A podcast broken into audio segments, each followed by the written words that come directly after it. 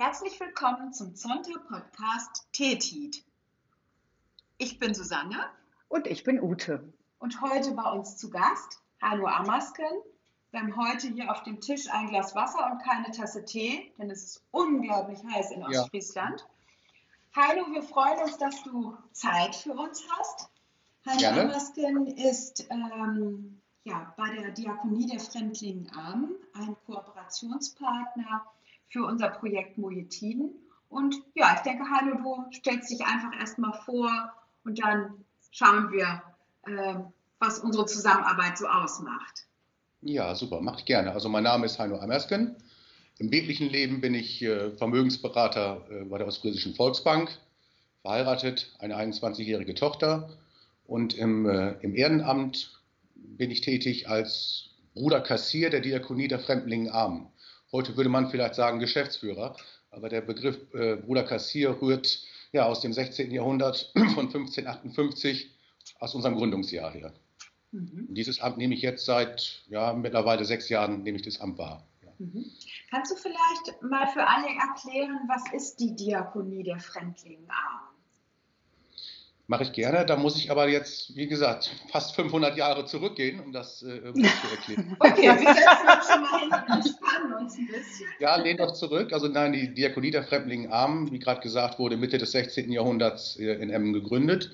Und zwar zu der Zeit, als im Zuge der, der Glaubenskriege unglaublich viele ja, Protestanten aus, aus den Niederlanden, aus Flandern, aus Nordfrankreich und so weiter nach Emmen flüchteten. Auf, ja, auf der Flucht vor der ich sag's mal, katholischen Inquisition zu der Zeit. Und äh, hier in Emmen dann äh, ja, eine neue Heimat gefunden haben. Es war also so, dass seinerzeit Gräfin Anna und äh, äh, Johannes Alasko die, die Chance erkannt haben, die auch in diesen Menschen steckt und ihnen hier eine neue Heimat gegeben haben und dann die Diakonie der Fremdlingen Armen gegründet haben, also eine Vereinigung, die für diese Menschen im Verborgenen ja, Geld gesammelt hat und dieses Geld dann an diese Menschen gegeben hat. Mhm. Das hat sich dann so ja, 50, 60 Jahre, bis Anfang des 17. Jahrhunderts hat sich das Ganze gehalten. Dann haben die Flüchtlinge weitestgehend im Zuge des Westfälischen Friedens und so weiter Emmen wieder verlassen. Und dann stand die Diakonie da und hat sich gefragt, was machen wir denn jetzt? Und dann hat man gesagt, nein, wir, wir bleiben weiterhin am Werk. Wir widmen uns jetzt aber der sogenannten verschämten Armut, also armbedürftigen Menschen in der Stadt Emden, die auch Emder waren und sind. Und das hat sich also bis heute so fortgesetzt. Das hat uns immer gegeben, selbst in der, in der dunklen Zeit, in diesen ja, ominösen zwölf Jahren, 33 bis 45, hat es die Diakonie geschafft, sich nicht gleichschalten zu lassen in der äh, NS-Wohlfahrtsorganisation, äh, sondern ist zwar ruhig, aber ist am Leben geblieben. Ja, und mhm. so sind wir heute weiterhin aktiv und widmen uns verschiedenen Namen in Emmen. Ja. Mhm. Und wir, unser Projekt Mojetiden, da geht es ja speziell um Frauen in Altersarmut, also verschämte Armut, wie du das gerade genannt hast. Ja. kannst du mal so ein bisschen erzählen, wie wir da zusammenarbeiten oder was Zonta und die Diakonie an der Stelle verbindet? Ja, vielleicht auch äh, schilder ich erstmal vorher so ein bisschen unsere, unsere Klientel oder mhm. die Menschen, die, ja. wir, äh, die wir versorgen. Das sind eigentlich zwei Gruppen. Das ist, ich sage es mal ganz platt, so ein bisschen die alleinerziehende Mutter, junge Mutter in in Hartz IV. Ganz, ganz häufig der Fall, wo wir aktiv werden. Aber dann, und da ist, denke ich mal, auch die, Schnitt, die Schnittmenge zu euch, äh, ja, die alte Dame mit 75, 80 Jahre alt, äh, vielleicht mit 800 Euro Rente und 600 Euro Miete. Und da bleibt dann nicht mehr viel zum Leben. Und wenn denn da mal, ich sag mal, die, die Waschmaschine kaputt geht, der Herd kaputt geht, ja, dann sind wir da und äh, unterstützen entsprechend. Ne? Und so ist ja auch vor Jahren der Kontakt zu euch dann äh, entstanden. Es war ja eure Zonti Enrika Borns, die mich seinerzeit ansprach, können wir da vielleicht mal was zusammen machen? Und das Ganze ist dann entstanden mit einer, mit einer ersten Spende von euch an uns, die wir dann weiter verteilen konnten. Und daraus hat sich im Laufe der Zeit ja, eine, eine Kooperation ergeben, sprich aus eurem Projekt Mojetiden stellt ihr uns Mittel zur Verfügung, die wir dann wieder an die bedürftigen älteren Damen ja auskehren können. Dann, ne? Und dazu haben wir ja dieses wunderschöne Projekt, diese wunderschöne Zusammenarbeit im Hinblick auf die Weihnachtspräsente, die ihr packt.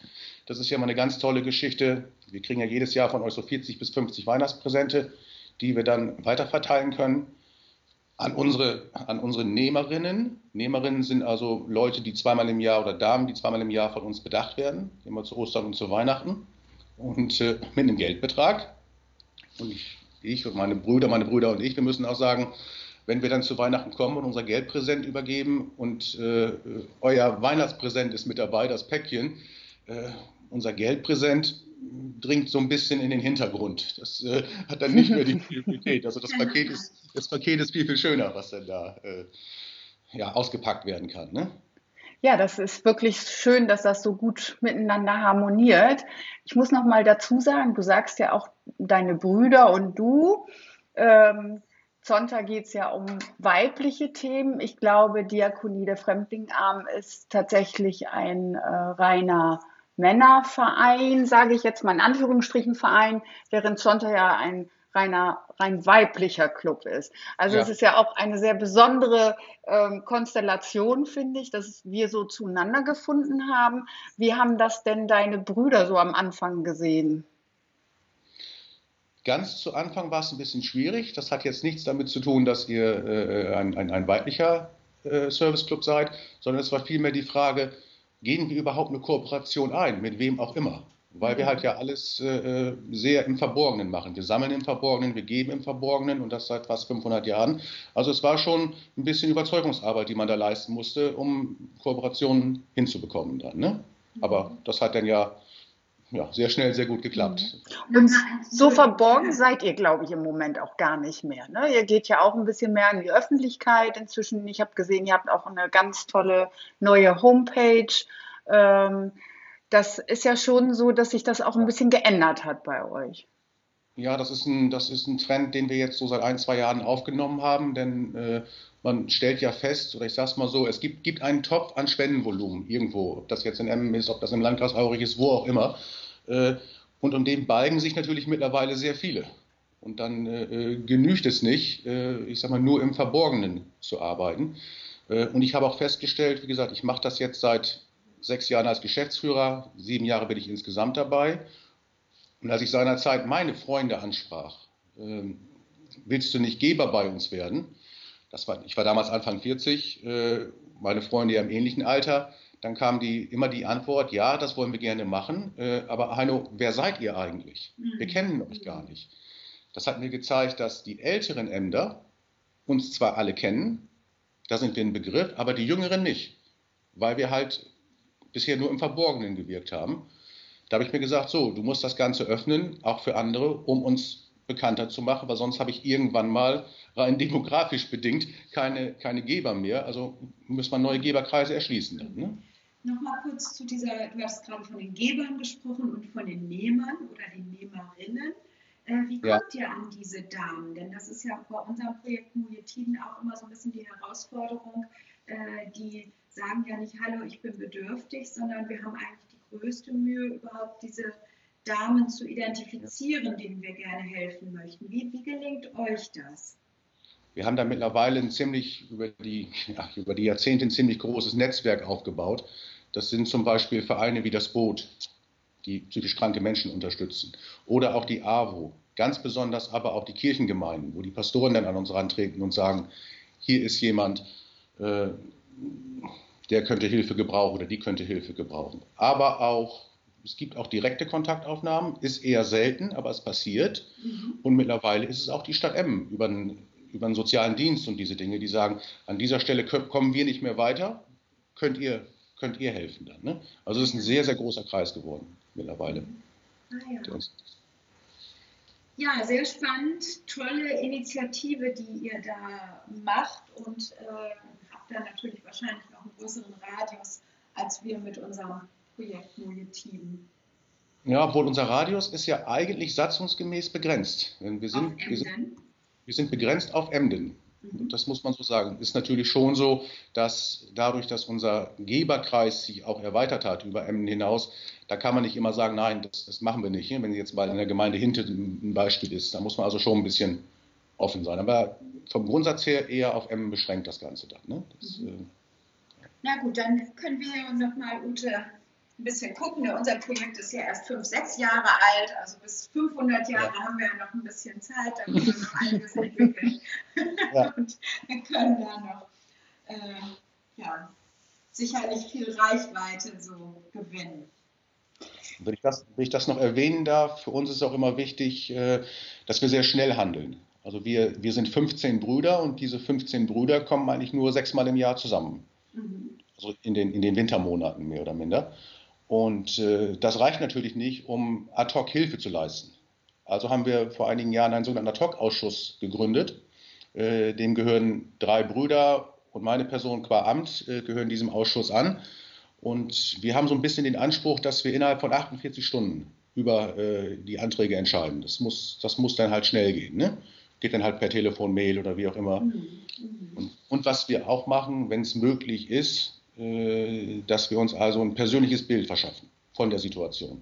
Das heißt, wir gehen auch in die, in die Haushalte hinein. Ne? Also es ist nicht immer nur, ich sag mal, stumpf die Überweisung, sondern ja, naja, das führt das, das unterscheidet uns dann von euch, ne? denn wir äh, haben ja tatsächlich nur über unsere Kooperationspartner, so wie euch oder andere äh, Kirchengemeinden, Kontakt, aber wir haben überhaupt keinen direkten Kontakt mit den, so wie du sie nennst, Nehmerinnen, sondern wir ja. erfahren dann hinterher mal über Briefe, die die Damen uns schreiben, äh, dass unsere Hilfe dort angekommen ist. Aber wir haben diesen direkten Kontakt eben überhaupt nicht.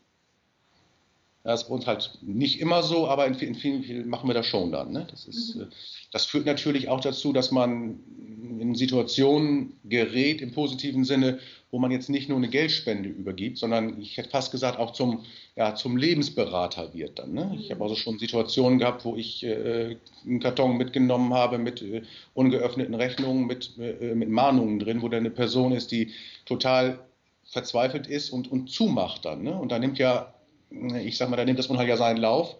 Also versucht man dann auch da aktiv zu werden. Ne? Mhm. Also nicht nur Geldübergabe, sondern auch ein bisschen, ja, wenn es mal Lebensberatung. Dann, ne? ja. mhm.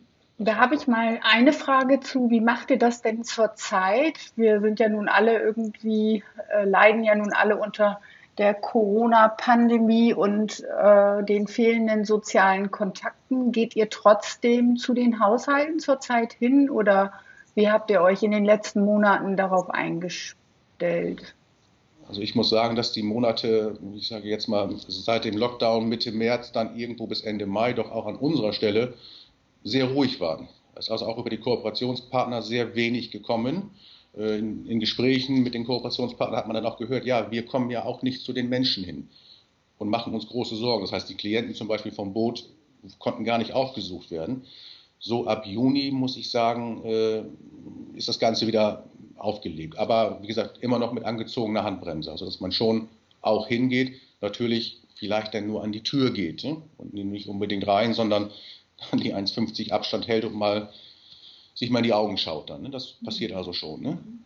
Aber, Brüder, aber, schon gedämpft ja momentan, ja. Ja, und ihr Brüder trefft ihr euch aktuell schon oder ist eure Arbeit Corona-bedingt einfach oder euer Zusammenkommen auch noch sehr eingeschränkt?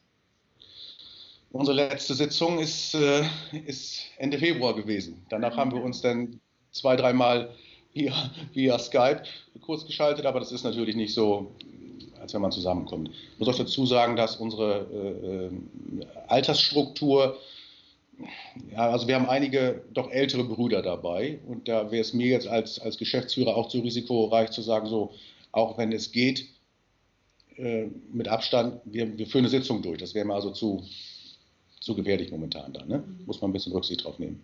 Mhm, also ich denke mal, dass die nächste Sitzung. Dauern, ne? bis ihr wieder so ganz normal in euer äh, normales Leben hineinkommt.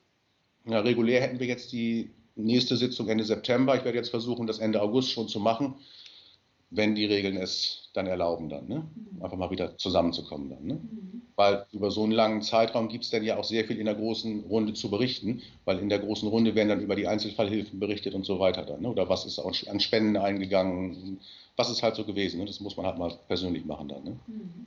mhm. Habt ihr irgendwie gemerkt, dass im Moment vielleicht auch weniger Spenden kommen, weil jeder vielleicht mehr mit sich selbst beschäftigt ist? Oder ist das ähm, eigentlich gleichbleibend?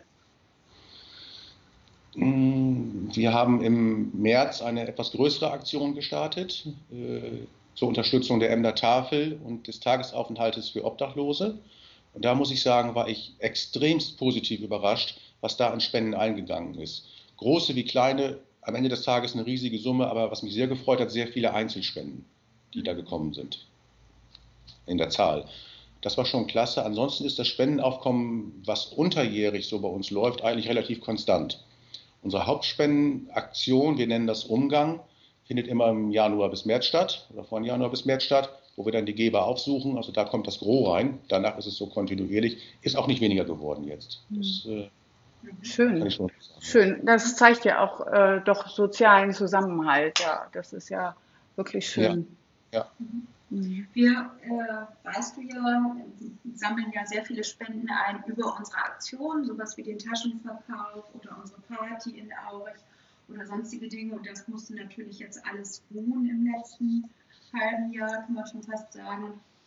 Sodass wir tatsächlich, also wir bekommen noch Spenden, aber wir freuen uns auch über jeden Euro, der auf unser ja, Konto klar. eingeht, den wir wieder weiterverteilen können. Mhm. Da müssen wir sicherlich jetzt als Club auch nochmal neu drüber nachdenken.